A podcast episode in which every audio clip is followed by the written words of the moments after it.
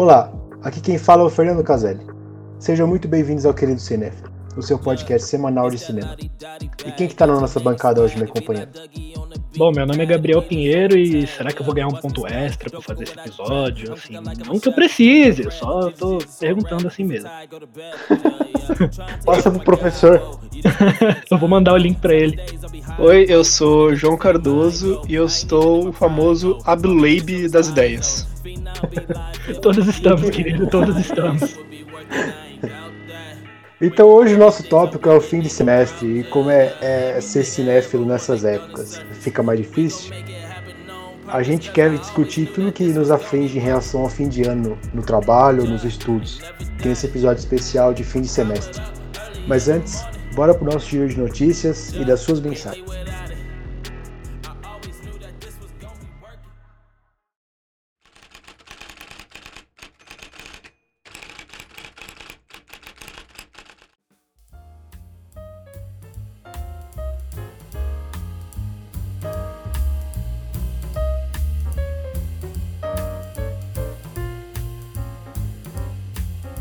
A estreia de Leandro Hassum em uma produção Netflix, que foi lançada na última quinta-feira, já se tornou um sucesso internacional. Tudo bem no Natal que vem?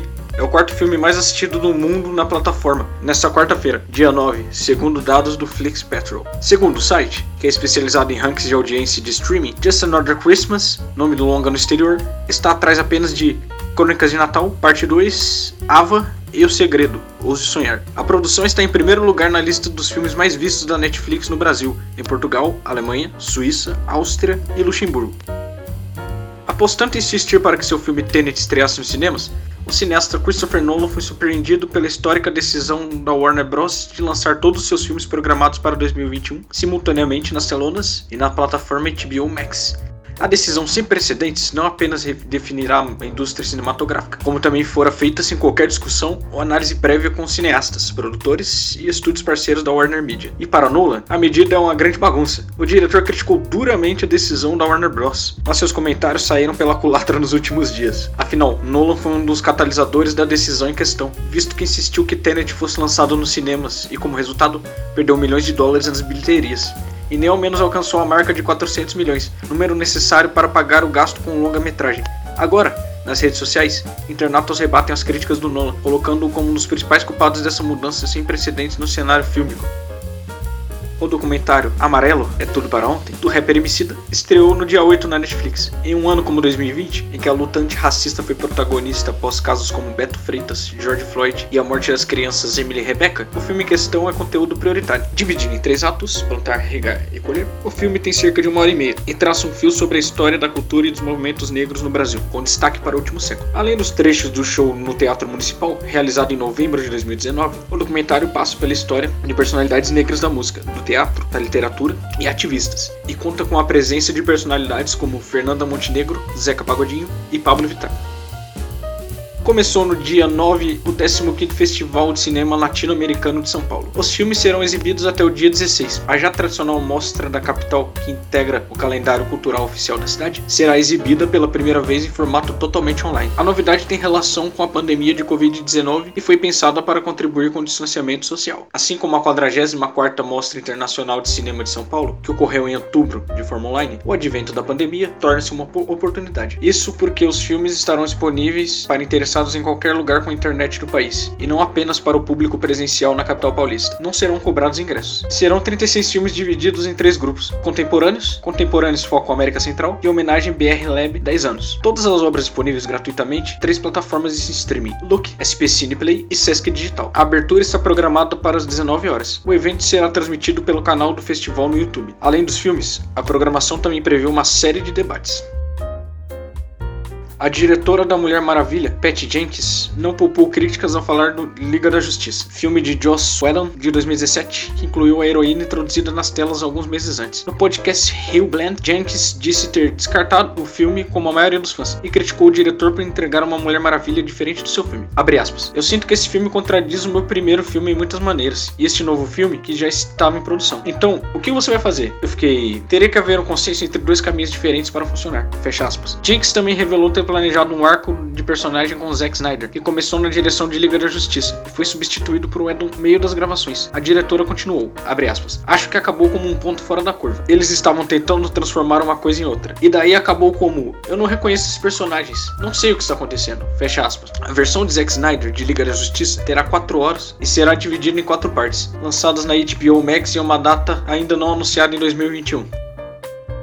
O Festival de Brasília do Cinema Brasileiro é um grito de resistência. Foi com esse eco que atravessou 53 anos, ora travando batalhas inglórias contra governos autoritários e políticas perversas de desmonte ao audiovisual nacional, ora instaurando linguagens e identidades ao cinema brasileiro. Em 2020, diante de uma pandemia que já vitimizou mais de 175 mil brasileiros e desempregou alguns milhões, esteve, como a maioria dos eventos culturais, em iminência de ser cancelado. Seria interrompido mais uma vez. De 1972 a 1974, foi censurado pela ditadura militar. Silvio Tendler, curador e diretor artístico, aponta que, abre aspas, o cinema brasileiro é um resistente e renitente. Resiste a tudo que tenta derrubá-lo. Como diz Glauber Rocha, em Deus e o Diabo na Terra do Sol, mais fortes são os poderes do povo. Não desistiremos e não calaremos. O 53º FBCB é uma prova viva. Nessa edição, foram 698 filmes inscritos. Isso significa que estamos resistindo com arte, ciência e paciência. Fecha aspas. Maior vitrine de cinema político no país, o Festival de Brasília do Cinema Brasileiro escancara seu mundo pela primeira vez. De 15 a 20 de dezembro, o público de todos os cantos pode acompanhá-lo no canal Brasil, mostra oficial de longa-metragem, e na plataforma de streaming Canais Globo, mostras oficiais de curtas de Brasília.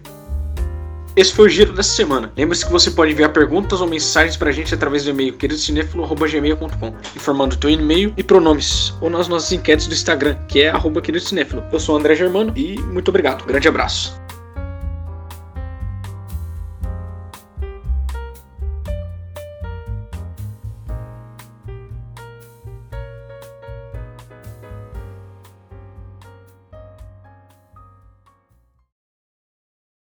Gente, então nosso tópico de hoje é o é como é a realidade de ser cinéfilo no, no, no fim de ano, que a gente tem que fazer aquele malabarismo com família, com, fim, com as responsabilidades de fim de ano, de faculdade, TCC.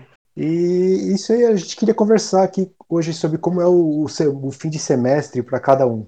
Cara, o meu fim de semestre ele sempre é muito doido, porque como eu, eu, faço jornalismo na faculdade, né? Então a gente sempre tem muito projeto, e os projetos a gente sempre posterga para o último segundo. Então, por exemplo, o projeto que a gente teve de fazer agora era um mini documentário, e aí esse mini documentário, cara, ele foi postergando, postergando, postergando, e bicho, essa última semana eu fiquei travadão no, no, no, no documentário, aquele negócio não saía, e banca, e não sei o que lá, mas no final acabou dando tudo certo, mas, bicho, não tem simplesmente como separar de fazer as coisas. Nunca é um projeto só que a gente tem na faculdade, a gente tem uns dois, três. Ano passado era bem mais que isso, era, era 20 filmes que a gente estava fazendo, foi um inferno e, e sempre. Eu imagino, você deve ter que fazer um projeto para aula de roteiro, um projeto para aula de direção, um projeto para aula de som, um projeto para aula de não sei o que, né?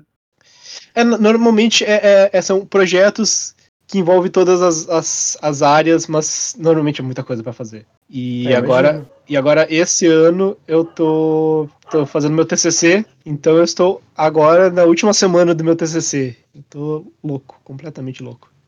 O grupo do querido Cinéfilo é só a torcida do João pro TCC dele. Toda, até essa banca chegar, ninguém vai, vai, vai se aguentar de, de ansiedade e de emoção para ver o João ser aprovado na banca de TCC dele. Tá, a, gente pediu até, a gente pediu até para ler o trabalho completo. Né? E qual, e qual, é o, qual é o tema, João? Eu tô fazendo uma análise do filme do filme da novela vague uh, japonesa, né? É Funeral das Rosas, que é absolutamente meu filme favorito. Filme de 1969 que trata de uma. Eu não sei como, como descrever muito o filme, é difícil dar uma sinopse do filme, mas é. Eu assisti esses dias e realmente é muito difícil encontrar palavras para o que aquele filme é. E dando um spoiler, o TCC do João vai render o episódio, mas eu só vou dizer isso sem mais nem menos. Pois é, então é, é, é, é, loucuras na cabeça de uma, de uma mulher transexual e mito de Édipo. É, é isso. E então eu tô, a partir desse filme, eu tô fazendo uma análise através do, do olhar do cinema de poesia e do dialogismo, que basicamente é, é, são teorias que falam sobre uma, uma ligação entre a narração e o personagem. Então, o que eu, o que eu analisando é as formas que a enunciação do filme, que a, que a, que a forma do filme, as imagens e os sons do filme estão representando os aspectos internos da personagem. E mais uma vez, João Cardoso lançaste a braba ao vivaço no querido cinéfilo. Parabéns! Mas, hein, deixa eu te perguntar uma coisa. Quantas vezes você conseguiu assistir o Funeral das Rosas nesse fim de semestre aí, fazendo esse TCC? Ah, não sei. É que eu, eu acho que eu vi umas três vezes, assim, tipo, no semestre inteiro, durante todo o trabalho. Acho que uma, talvez só agora no final do semestre, mas é, é ver pedacinho. Então eu já vi todo o filme 500 mil vezes, eu não faço a mínima ideia. Eu sei o filme de Core Salteado. Perfeito. Ah, o Fernando ele não trabalha, né? Mas o Fernando não, não. trabalhou, olha só. Oh, caralho. o Fernando ele não estuda, me corrigindo aqui, mas você trabalha, né, cara? Como é que é para você esse fim eu de trabalho, ano? É. Como é que é normalmente? Assim, eu, eu sou advogado e é, o nosso, a nossa equipe jurídica do querido cinéfilo é toda é, formada pelo Fernando. É. e quando, quando, eu me apresento assim, das empresas que eu trabalho, eu falo, eu sou do setor jurídico. E assim, o, o, o fim do ano também é muito é muito mais corrido que o resto do ano. Não, é, não chega a ser fim de semestre, porque a gente não tem recesso no meio do ano. Mas é mais o fim de ano, sabe? Tipo, novembro, dezembro, o trabalho dobra, triplica. Então é assim, começam a sair todas as, as os andamentos dos processos começam a sair mais rápido. Que eu acho que o pessoal das varas eles querem tirar da frente deles. Essa é uma pergunta que eu ia fazer. Por que, que no meio da, do direito, no, no final do ano, as coisas dão uma corrida? Essa é uma, uma curiosidade minha que eu queria perguntar. Porque a gente, porque a gente depende muito do, do pessoal que trabalha nas varas para fazer as coisas, entendeu? Tipo, você faz uma petição, o juiz não vai tipo, pegar e ler, ele depende de todos os subalternos dele movimentarem o processo para chegar no juiz, quando é alguma coisa que precisa do juiz. Mas de resto, quando a gente pede documento, certidão, não sei o que, demora e depende do, dos funcionários. E eu acho que eles têm meta, eles não podem ter trabalho acumulado demais. É, imagino que se pra gente acumular trabalho é foda, imagina para um juiz. Sim, sim. E é isso, e aí acaba sobrando pra gente. Não, eu ia falar, então... imagina, porque os caras lá não podem atrasar. E se vocês atrasarem, aí lascou tudo. E aí o cliente fica como? Não, o cliente se ferra. Se a gente perde prazo, se a gente não faz alguma coisa, quem leva é o cliente, não é a gente. Jesus amado. É uma responsabilidade do caralho. Eu queria aqui citar uma frase do Choque de Cultura. Jesus. A justiça é muito injusta, Rogerinho. É, é isso aí. Ai, bicho, o Rogerinho, Nossa, muito bom. E é uma coisa que eu falo para todo cliente: existe o que é o que tá na lei e existe o que tá certo. Mas esse não é um podcast de direito. Depois a gente conversa, a gente, a gente pode fazer um episódio só de filmes de advogado. Eu acharia muito doido. Eu acho que eu Boa. nunca vi um filme de advogado. O Mentiroso é um filme de advogado? Tecnicamente é. Ah, ok, ok, ok, ok. Então eu vi o Mentiroso. Mentiroso, boa. Eu, eu posso indicar alguns e a gente conversa. Show, show. Mas enfim, vamos seguir o, o barquinho aqui. Porque assim, a, a, gente tem a nossa, a nossa vida de cinéfilo, que em, algumas vezes independe do que a gente estuda ou, ou faz no trabalho. E assim, esse fim de semestre ou fim de ano, como ele influencia na nossa a nossa vontade de ver filmes, de querer ver mais filmes, como que ela influencia? É, eu, eu, eu canso muito. Eu admito que eu fico muito cansado. Eu até, eu até agora abri. Eu tenho uma, uma listinha, assim, super feita de qualquer jeito, mas de um acompanhamento de quantos filmes eu vejo por, por mês em cada mês. E é. E todo final de semestre, assim, lá por junho ou por novembro, outubro, novembro, decai muito, vertiginosamente, assim, o do meu normal de ver filmes. E qual, e qual é o normal? Eu, o normal é mais de um por dia. Jesus é um por dia, assim. É quanto curta, curta, curta e longa não, não faz diferença. Ah, ok. Eu boto okay. tudo. Então eu sempre fiz, fe, pego numa média de, sei lá, uns, uns 30 e pouquinhos por, por mês. Às vezes um pouco menos, mas volta de um por dia. E daí cai, assim, às vezes pela metade. Tenho aqui uh, junho de, do ano passado, 18. E provavelmente a maioria deve ter sido curta. Uh, agosto agora já não era, não era mais tanto no final de semestre, mas agosto desse ano foi 12. Nossa. Esses últimos meses foram tipo 20. Uhum. Então cai muito porque eu fico muito cansado e talvez por isso, por estar trabalhando exatamente com o audiovisual e muito na frente de tela, minha mente fica muito cansada de tela. Essa era uma coisa que eu ia perguntar pra você, cara. Você acha que o fato de você cursar cinema te faz ficar cansado de cinema nesses fins de semestres, assim? Completamente, completamente. Eu fico assim, sem, às vezes eu fico sem vontade de assistir filme, mesmo sendo minha paixão da vida, eu fico sem vontade, assim, eu quero deitar e olhar pro teto ou e só morrer. Porque, cara, pra mim é completamente o oposto. Minha faculdade ela é de jornalismo e assim, eu sempre tive. é, eu sempre peguei meus projetos e voltei pra cinema. Tanto que o Querido Cinéfilo nasceu de um projeto meu da faculdade. E, cara, o cinema pra mim sempre foi uma válvula de escape pra tudo. Então, assim, fim de semestre, o que acontece? A minha quantidade de filme aumenta. Eu não sei porquê, mas ela aumenta. Eu acho que eu tô tão cansado do resto das outras coisas que eu tiro cada vez mais tempo pra relaxar e desintoxicar e eu acabo vendo mais filme no fim do ano. Eu não sei por que que isso acontece. Ou então acho que eu acabei de responder a minha própria pergunta, né? Porque eu tô tão estressado tanto que eu vejo cada vez mais filme. Por exemplo, é, a minha, eu não tenho aqui, que nem o João tem, a- exatamente a quantidade. Eu posso até dar uma olhada aqui no meu Letterboxd. Mas, cara, novembro, outubro e dezembro são as épocas que eu mais assisto filme.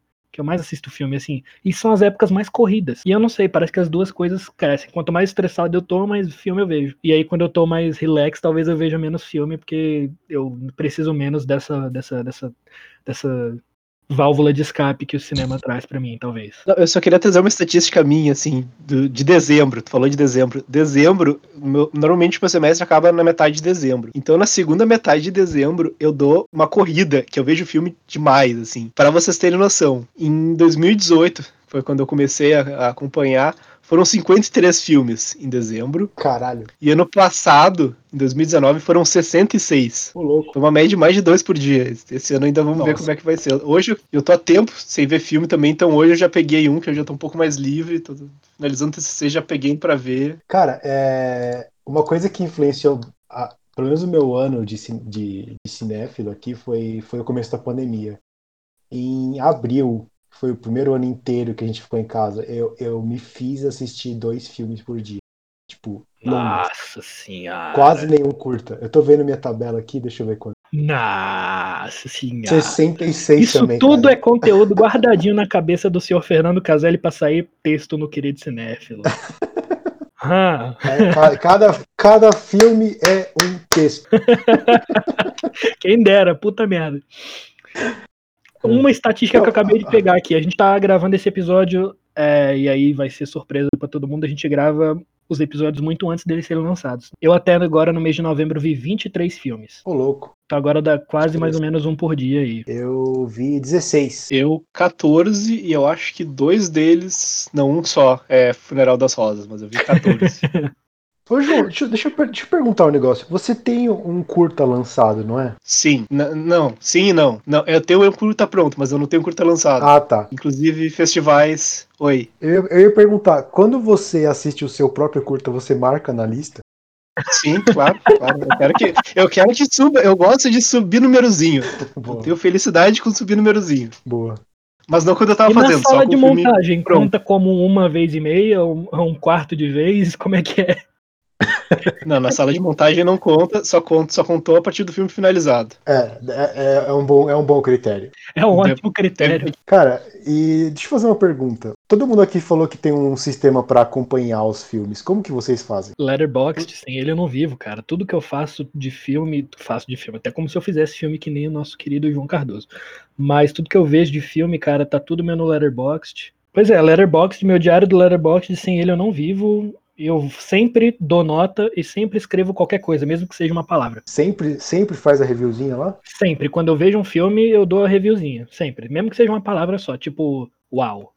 Entendeu? Eu, eu, no meu caso, eu tenho, eu tenho a- o Letterboxd, mas eu tenho o Excel no computador também e no, no Drive. Eu acho melhor. Sabe por quê? Eu gosto de. eu- na minha tabelinha tem a data que eu assisti, o nome, gênero, ano, diretor, a minha nota e a nota do IMDB. Porque quando chega o fim de ano, eu gosto de ver. Ah, qual foi o filme que eu, que eu dei maior nota? Qual foi o filme com a pior nota? Qual, qual, maior, qual diretor que eu vi mais filmes, sabe? Tipo, eu gosto de ficar tipo, fazendo essas estatísticas. Amigo, eu não queria dizer isso não, mas o Letterboxd ele te traz essas estatísticas no fim do ano pelo e-mail, eu acho. Traz, é não? pago.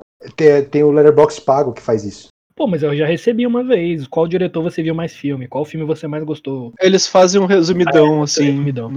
Então, eu recebi, eu recebi no passado também, mas eu, eu, gosto de controlar também, sabe? Vocês lembram qual foi o diretor de vocês do ano passado, inclusive? Eu lembro. Eu acho que o meu foi o Toshio Matsumoto, oh. diretor do Sócios. então, o, o, meu diretor mais assistido do, do, ano passado foi o foi o Herzog. Eu acho que eu vi, acabei vendo quase quase 20 filmes dele. Ave Maria. Pô, você sabe que eu nunca vi um filme do Herzog, né? Inclusive, quando Nunca. você falou Herzog pela primeira vez, eu achei até que você tá falando do Vladimir Herzog, o jornalista que foi assassinado e tal. Cara, a gente tem que gravar um episódio sobre o Herzog, porque eu acho que tem muita.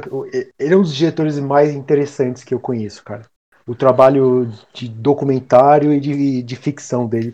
Adoro eu, documentário. Eu acho Sim. muito importante o episódio sobre Herzog. Eu não sou tão fã quanto o Fernando, mas ah, é muito bom. É muito... E eu, eu, eu adoro a personalidade dele, sabe?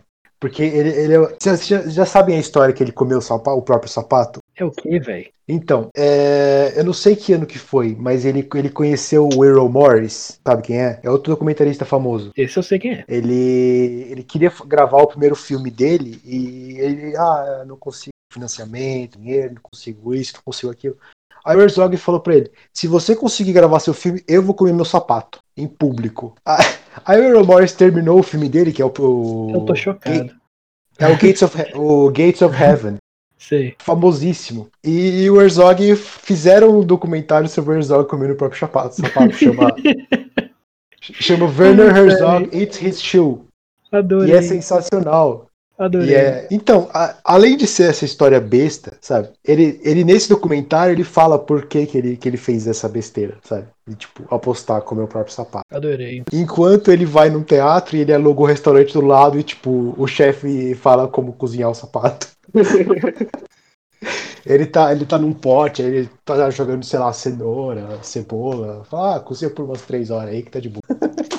Não, e, e, sabe que ano passado ele veio a Porto Alegre, né? Ele deu uma palestra de graça em Porto Alegre e eu não pude ir no dia, eu tava Nossa, muito atarefado. Eu não, lembro é isso. Que você falou. Ele, ele tava aqui e eu tinha coisa para fazer que eu não podia não fazer naquele dia. E foi muito triste, foi muito triste. E eu sei de muita gente que ficou para fora, porque obviamente lotou. Era é um, teatro, era um cinema super pequeno que ele foi, que acho que deve caber umas nem 50 pessoas, assim. Então muita gente ficou de fora. O diretor que eu mais assisti filmes em 2019 foi Krzysztof Kieslowski. Inventei de ver todos os filmes do homem e aí o Letterboxd falou: esse foi o cara que você mais viu o filme. Realmente foi porque eu simplesmente adentrei de cabeça na filmografia dele. O e-mailzinho do Letterboxd falava o ator que você mais viu também, né? Vocês lembram, por acaso? Foi aquele maluco que é o... Que é tipo... A é Deus no Decálogo. É, foi aquele cara. Mesmo que o cara não falasse nada em nenhuma cena do Decálogo, foi o cara com, com os filmes que eu mais vi foi o maluco, por causa dos episódios do Decálogo. Eu Quem é, Quem é esse ator? Putz, agora eu não vou lembrar não, mas é o cara lourinho do olho azul. Ah, claro. João? Eu, eu fui o Charles Chaplin. Eu vi bastante Chaplin ano passado, então foi ficou, ficou ele. Uma questão aqui que eu gostaria muito de levantar é porque, assim, como, como a gente se falou, a gente vê muito filme por, por, por hobby, por, por para relaxar e tudo mais. Só que, assim, a gente começou um podcast, né, cara? E aí a gente tem muito dever de casa para fazer. Como é que tá sendo para vocês essa parada? Ah, cara, eu, eu, adoro ter lição de casa, sabe? Porque, porque assim, o, o meu, o meu curso que eu, que eu que eu fiz o direito, não é minha paixão. Não era minha paixão quando eu tava fazendo. E não é minha paixão quando eu tô trabalhando. Então, assim, eu gosto de, de ter lição que eu quero fazer, sabe? Quero chegar em casa, eu, eu fico pensando, pô, hoje tenho que assistir esse filme, hoje tenho que assistir aquele filme, não sei o quê. Pode ser um pouquinho estressante às vezes, sabe? Sabe? Você tá chegando a data, você tem, tipo, dois, três filmes para ver, aí acaba rolando estresse. Mas é, para mim é um estresse que vale a pena. É, não, eu, eu, eu, eu me divido. Eu tenho um grande problema na minha vida, na real, é que eu tenho dificuldade de escolher o filme que eu vou assistir. Ah, aí com a pauta do podcast isso ajuda você. Ah, eu preciso ver esse aqui. Não, eu inclusive criei sistemas para deixar na mão da, da aleatoriedade, da santa aleatoriedade, para eu não ter que escolher o filme que eu vou ver. Por favor, explique. E, eu tenho minha, na minha, no meu HD, eu já tive várias formas, mas é o que eu tô usando agora no momento, tá? Eu tenho uma lista com todos os filmes que eu tenho no meu computador e no meu HD, e eu vou num, num randomizador de número, cada um com um númerozinho, né? E eu dou um randomizador de, ter, de número, e o número que sair é o filme que eu vou ver. E ponto, assim, sem, sem pensar muito. Tudo para não escolher qual é o próximo filme, que eu não consigo. Nossa. Eu vou na ordem, na ordem de lançamento da minha watchlist do Letterboxd. Eu tô imaginando aqui que eu não vou chegar nos anos 2000 tão cedo. Cara, Aí, eu, vou, eu vou pelo que eu tô afim de assistir. Às vezes eu fico horas e horas para assistir, mas acaba saindo alguma. Tipo, tem dia que eu, que eu tô que eu tô scrollando, eu tenho a watchlist, falar, ah, hoje eu quero ver comédia. Eu vou atrás Hoje eu quero ver exploitation, eu vou atrás. Mas é, acho que é bem aquilo que o que o Gabriel falou, uh, tendo um, um, alguma coisa assim, tá, tenho que fazer exatamente deverzinho de casa para ver o filme, podcast, me, me ajuda, assim, eu tenho foco, tá, vou ver isso porque tem que ver para gravar o podcast e até agora tá sendo muito bom, muito proveitoso. Posso agora chorar minhas pitangas? Pode. Por favor. Tudo bem. A gente tá, a gente tá aqui para isso. Vai começar a sessão de terapia. Então, um pouquinho de bastidores. Como é que funciona a produção do Querido Cinéfilo, gente? Segunda-feira de manhã, nossa reuniãozinha de pauta, a gente decide dois temas para gravar na quinta-feira. A gente grava sempre nas quintas-feiras, a gente sempre grava dois episódios de uma vez, de uma, de uma sentada só, dois episódios, e na sexta-feira o episódio sai. Mas não, é o episódio que a gente gravou na quinta, são episódios passados que a gente já gravou. E aí, a minha rotina produtiva é o seguinte, cara, é, eu escrevo o roteiro do escrevo o roteiro do podcast e mando para os grupos porque a gente são sempre grupinho de três e aí eu escrevo o roteiro e mando para esses grupinhos e aí depois disso que acontece a gente vai lá e grava e aí depois que a gente grava eu ainda edito a porra toda então mudou toda a minha vida o, o, o podcast do querido Cinéfilo. Mas mudou para melhor ou para pior? Cara, mudou para melhor porque eu sou muito fã de rotina e essa rotina produtiva do querido Cinéfilo, tipo, é o que me. That's what keep me going, entendeu? Tipo, é o que me faz falar, putz, eu tenho isso para fazer, isso para fazer, e eu gosto de ter rotina. E apesar de ser extremamente cansativo, tem horas que eu tô com ódio de ficar olhando pra, pra cara do editor de áudio é, fazendo esse podcast. Cara, quando tem o um produto final saindo, puta, eu falo, caraca, isso aqui vale muito a pena, bicho, porque isso aqui é muito legal, é muito massa fazer podcast. Era uma coisa que. Vocês podem até falar, já era uma coisa que a gente planejava já há quanto tempo? Acho que é um, um ano quase. Então. então, um ano e meio que a gente um planeja, ano. sei lá. E e nunca deu certo. E aí a entrada da, das meninas, a Marina e a Giovana, no ano passado, eu acho, já tem mais de um ano que elas já entraram, não foi? Sim, tem mais de um ano. Tem bem mais de um ano que elas entraram, e aí deram esse gás novo, e aí a ideia do podcast foi, foi, foi se elaborando e tal, e aí beleza, vamos lançar o podcast. E aí montamos todo um cronograma e tal, então, putz, tá sendo ótimo gravar o Querido Cinéfilo, tipo, e essa parada da gente ter dois, gravar dois episódios por semana me ajudou muito, porque a gente pode às vezes tirar uma semana de folga, né? Que nem a gente tirou uhum. semana passada. Sim, ajuda. Ajuda, ajuda, ajuda dá uma aliviada e tal, e, e, e permite a gente ter essas férias assim, de vez em quando. Porque, por exemplo, Hoje a gente tá gravando, é dia 26 de novembro. Eu não sei quando esse episódio vai ao ar, mas eu espero que ainda seja em 2020, porque a gente tá falando de final de semestre, né? então, o cinema, porque assim, a gente tem essa vida de essa vida de, de cinema, de podcast, mas a gente considera ele um, um aliado ou um adversário no fim do ano? Porque a gente tem toda essa rotina alheia, sabe? De responsabilidade. Eu moro sozinho com a minha esposa e. moro sozinho com a minha esposa. Moro só eu e minha esposa. E a gente tem. Eu vou contar pra ela. tá ouvindo isso? Ele falou que mora sozinho. Sozinho.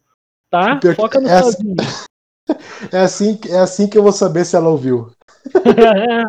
boa, boa, boa, boa. Se ela vier falar alguma coisa. Ai, Vou saber que ela, que ela, chegou no final do episódio. então, eu moro com a minha esposa e aí tem as responsabilidades de, de fim de ano, até as comuns de ter um, de morar sozinho com alguém.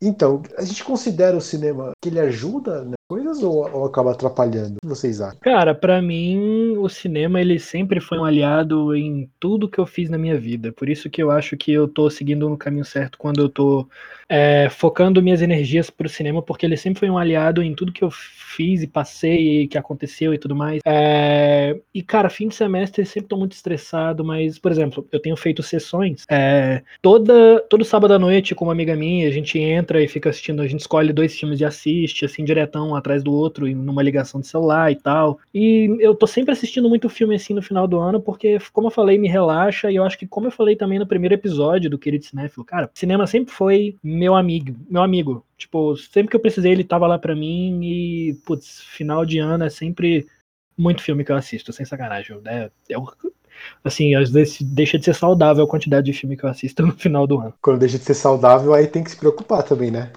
Vamos Exatamente. Lá. Escapismo é legal, mas tem limite. É, eu tenho uma relação tanto quanto estranha, assim, porque o, o, o, cinema é meu final do ano. Ele não. Né, eu, eu tô trabalhando em. tô tra fazendo, normalmente, né, desde que eu entrei na faculdade, eu estou trabalhando em produtos audiovisuais, não necessariamente filmes, mas. É, então não, eu, acaba que vira uma barreira de. Eu, ele é, ao mesmo tempo, é meu, meu momento de relaxar e é o que eu tô fazendo de trabalho. Então é complexo a minha relação. Esse ano, ainda mais, assim, que eu não estava produzindo uh, um filme, eu estava analisando e vendo e revendo e revendo e revendo e revendo e revendo, escrevendo muito sobre. Então, uma relação muito complexa que eu não, nem eu sei dizer se é positivo ou se é negativo. É que de tanto que está intrínseco no meu fim de ano. Ele é, o cinema é o motivo de eu estar cansado e é tudo que eu quero que acabe para eu poder voltar a ver muito filme. E aí tudo começa de. Ah, não, você tá informando, informar, né, cara? É, nossa, Sim. viajei aqui, caraca. Tá bem, tá bem. Jesus amado, aleluia, Senhor, aleluia! Depois escrever quase 100 páginas de um TCC. Porra, tá com 100 páginas, caraca, mano. 95 hoje. Vai publicar? Eu não sei, espero que sim. Putz, espero publica, que sim, publica, coisa. Imagina, a publicação, querido cinéfilo. o cara já quer já quer botar a marca no, no TCC. não, o jurídico permite? Permite, permite, permite. Falando como advogado do querido cinéfilo agora. João, depois a gente conversa. Mas, inclusive, o, o texto que saiu no site, o último que eu escrevi, que é o sobre novela vague japonesa, ele é uma adaptação de parte de um capítulo meu do TCC. O texto foi muito elogiado quando a gente lançou ele. Muito bom mesmo, viu? Obrigado. Cara, deixa eu fazer uma pergunta. É, tem alguma diferença para você assistir o filme com um olhar de estudante, de futuro diretor? Ou, ou você, você muda quando é pra assistir o filme por entretenimento? Ou é sempre o mesmo? É complicado também. Quando eu tenho que analisar, tipo, eu vou para analisar, não é para assistir, é pra analisar, é, é um olhar diferente, assim, um olhar sério e, e, e, e, é, é um olhar bem interessante, mas é um olhar super sério. Mas quando eu vou para assistir, e às vezes até para aqui pro podcast mesmo, é, é, não é, é um olhar bem diferente que eu tenho é onde eu posso fazer minha, minha, meu sidecanon, é onde eu crio te, minhas teorias loucas, que na minha cabeça faz sentido. Quando é, eu tô. A sabe disso já, né? Exato. Isso, isso é a minha vida. Quando eu tô analisando o filme, eu não, não faço isso, mas quando eu, eu, eu acho que eu me divirto mais assistindo, assim, criando teorias e, e só vendo. Eu, eu tô pensando agora muito em Velozes Furiosos, falando nisso, e né? vendo os carecas musculosos do que analisando. Mas uhum. são duas assistências diferentes e interessantes. Não dá para dizer se uma é melhor que a outra. Eu me divirto uhum. mais com uma, mas as duas são positivas. Cara, Sim. mesmo eu não indo virar um diretor de cinema que nem o João, não é mesmo? Assim, tipo, a gente, no final das contas, trabalha também com cinema, todos nós aqui.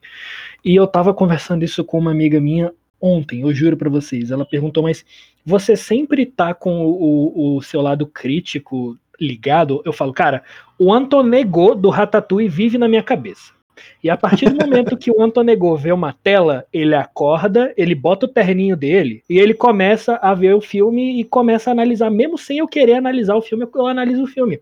Esses dias eu tava assistindo aquela porcaria daquele. Como é que é o nome daquele soft pornô escroto que tem na Netflix, que, que saiu? É o. Ai, Jesus, o polonês. 365 dias. Eu tava vendo 365 dias que devia ser a maior porcaria da história já feita. Eu tava lá analisando a, a, a sei lá, o que, que o filme tava querendo dizer, entendeu? Tipo, eu não consigo desligar simplesmente. Eu não tem como. Eu, se eu tô vendo uma tela, eu, eu começo. E aí é tipo, é algo que foi com o tempo, que, claro, é um bagulho que a gente desenvolve com o tempo, mas simplesmente eu não consigo desligar. Não, não, não dá pra parar. Você tá vendo galinha pintadinha e tá ali analisando a mensagem por trás da galinha pintadinha. Deixa eu fazer uma pergunta, pode ser desconfortável aqui. Isso acontece também quando vocês assistem documentários adultos? Documentários adultos? Ah, então, não assisto documentários adultos, Fernando. Ah, tá. Tá bom, tá bom. Documentários adultos foi bom, hein? vou, vou me abster dessa, vou me abster. Vai, vai, assistir um documentário adulto agora com, com o caderninho pra falar da, da, da fotografia. Mas, mas, eu vou dizer assim que, que já saiu o TCC lá no, no meu curso sobre documentários adultos. Mais de um, mais de um. Sim, não concordo, pornografia é completamente exploratória, sim, mas sim. ok, tudo bem. É um, é um, é um, é um, é um meio audiovisual, né? É um sim. produto audiovisual no final das contas. enfim, enfim. Depois dessa. Adulto foi de fuder. Eu não sei, eu não sei o que, que a gente fala depois dessa do Fernando. Ai, eu perdi. Cara, uma, coi uma coisa que eu queria perguntar: vocês têm algum ritual de fim de ano? Sim. Pra cinema? Sim, eu tenho. Todo dia 31, desde acho que 2017. Todo dia 31 de dezembro, o último filme que eu vejo no ano é o mesmo filme. É Mula D, do Osmani Sembene. Porque. Foi, porque eu, a primeira vez que eu vi o filme foi no dia 31 de dezembro, foi o último filme que eu vi em 2017. Eu amo esse filme de paixão, um dos meus filmes favoritos da vida, assim, absolutamente é um dos melhores filmes já feitos na história. E por isso, porque eu vi no dia 30 de dezembro, eu disse, agora, a partir de hoje, todo dia 31 de dezembro, esse vai ser o último filme que eu vou ver na vida. Vou ver na vida, não vou ver no ano. Pô, é primeiro de janeiro tá todo mundo lá em Sapucaia do Sul, no funeral do João Cardoso. Tadinho. Inclusive, ano passado eu vi o filme e eu tinha tempo na, no, no dia 31 para ver outro filme, eu não vi. Eu me neguei, que é o último filme do ano. Boa, é um ritual, é um Cara, eu tenho um ritual relacionado a cinema de fim de ano que é o seguinte. Todo dia 24 de dezembro, ou seja, véspera de Natal, pelo menos de manhã, assim, alguma coisa, antes de ajudar na cozinha e tal, eu assisto o especial de Natal de um dos meus personagens favoritos, que é o Charlie Brown, do, do Peanuts, né? E uhum. aquele especial de Natal é lindo, cara. Eu adoro aquilo lá e eu assisto aquilo. E também relacionado a cinema, mas not too much. É no, todo dia 25 de dezembro, todo dia de Natal, eu visto uma camiseta que é o Grinch, que é a cara do Grinch. E aí, que é quando eu vou pegar os presentes e entregar para meus priminhos crianças e tal. E aí eu sempre tô usando um gorro de Natal e uma camisetona com a cara gigantesca do Grinch com os olhos amarelos, assim. Da hora. Esse é meu ritual. E você? Cara, dezembro inteiro eu tento revisitar os melhores filmes que eu vi no ano. Sério que você repete filme? Porra, repetir é parte do, de ver filme. Cara, desculpa, assim? eu não consigo repetir tanto assim os filmes que eu assisto. Não, eu, eu, não, eu não tô falando que dezembro eu só assisto filme repetido. Mas assim, eu tento durante o mês inteiro revisitar os que eu mais gostei. Mas assim, rever filme é, pra, é uma eu parte tenho problema com rever filme. Eu tenho problema sério com rever filme. Juro pra você. Eu gosto muito. Eu acho muito Sim. bom. Porque, cara, tem tanto filme para assistir, eu vou ver o mesmo filme de novo. Entendeu? Sim. Tipo, porra. Eu faço isso com série, porque assim, todo ano, e aí eu. Nossa, agora eu vou me. Vou me nossa senhora, agora eu vou me lascar. Eu assisto todos os anos How I Met Your Mother. Mas, ah. eu, só... mas eu só tenho isso com séries. Eu só assisto uhum. séries repetidas. Porque série é quando o, a análise não tá ligada na minha cabeça. Série eu vejo as coisas mais ridículas, mais idiotas possíveis, sempre. As coisa mais chinfrim eu tô assistindo. Mas eu vejo sempre How I Met Your Mother. Eu vejo sempre todos tudo? os anos. Tudo. De, do início ao fim. E já tem seis anos essa tradição já. Exato. Cara, Sim. só falar How I Met Your Mother me sobe a Billy. e é melhor que Friends, tá? Assim, Cara, Friends não é exatamente bom, né? então a comparação não é justa. Eu acho que tem momentos melhores que Friends, mas no geral não é. o. Pois é, eu repito How I Met Your Mother todo ano. Sabe qual é a sitcom superior? E todo mundo vai concordar comigo porque eu sei que eu tô certo. É Seinfeld. Nunca vi Seinfeld. Nunca vi. Ah, Porra, Seinfeld. Seinfeld fala... é do caralho. Se tu falasse The Office, eu ia. Com certeza, mas Seinfeld nunca vi, tenho vontade. Putz, The Office eu vi a primeira vez nesse ano. Cara, por que, que a gente tá falando de série? No episódio de, pergunta. Não, é, é, é, pauta livre, é pauta livre hoje. É. Ai, muito bom. Mas sim, acho que no final das contas todo mundo concorda que o cinema é sim um, um, um grande aliado e também um grande inimigo, assim, dependendo de como que você sim. encara ele, né? Porque eu, por exemplo, eu tenho o crítico ligado na minha cabeça o tempo inteiro, mas ao mesmo tempo é um exercício que eu gosto de fazer porque me relaxa. Mas, mas tu falou esse negócio do crítico, eu acho que, que aconteceu comigo a partir de um certo momento. Eu tinha muito isso de estar sempre crítico, que eu acostumei com o crítico. Então, o meu assistir fazendo teoria, ele se mistura com o eu assistir sendo crítico. E eles Mas, vivem em conjunto felizes. Usando terminologia de anime, é uma quimera. Exato, gosto de anime. Eu, eu acho que eu consigo me sentir bem mais imerso num filme quando eu tô analisando ele. Eu não sei vocês, mas é, para mim a imersão é, diferen, é diferente.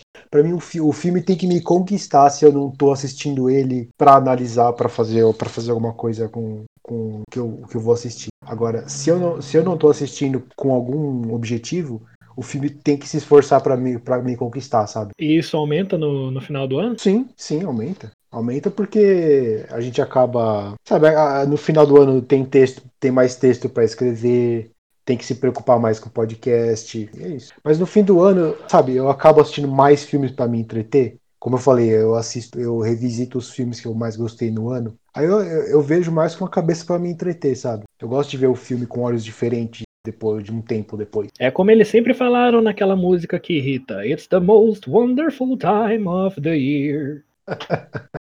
E a mais infernal, porque semestre na faculdade, eu vou te falar, complicated. Olha, eu, eu tenho pesadelos de ansiedade ainda com o final de semestre da minha faculdade, como foi. Eu, eu acordo suando, achando que eu tenho uma prova para estudar que eu esqueci. é, é. Aquele pontinho extra que você precisava. Exatamente. Caralho, eu precisava falar com o professor. Fudeu. E é tipo 3 horas da manhã e eu me formei há 5 anos. É, Mas vai acontecer com vocês. E é isso aí, gente. Depois dessa conversa, o querido Cinéfilo vai ficando por aqui. Fique ligado no nosso site oficial, nas nossas redes sociais, para mais conteúdo do Querido Cinéfilo. Textos toda terça-feira ao meio-dia e podcast toda sexta às 10 da manhã. E lembre-se que você também pode enviar perguntas ou mensagens pra gente através do e-mail queridocinéfilo.gmail.com formando seu nome e pronome, ou nas enquetes do Instagram, que é arroba queridocinéfilo. É isso aí, gente. Eu sou o Fernando Caselli. Fiquem bem no fim do ano sem estresse. Galerinha, muitos bons filmes, bons fins de semestres, boas festas, bons natais, bons anos novos e bons tudo. Isso aí, todo mundo vai sobreviver, vai todo mundo sair dessa vida. Tchau, galera. Então, minha mensagem do final de ano para vocês, queria deixar uma mensagem aqui, é faça o que eu digo, não faça o que eu faço, modere na bebida no final de ano, nas festas. não fiquem muito loucos, se cuidem. Se vocês tiverem algum ritualzinho de fim de ano, igual a gente conversou, fala pra gente qual que é. E a gente vai colocar nas nossas mensagens. A gente quer saber. Tchauzinho! Tchauzinho! Tchau. Do Querido Cinéfilo é formada por André Germano, Fernando Caselli, Gabriel Pinheiro, Giovana Pedrilho, João Cardoso e Marina Rezende.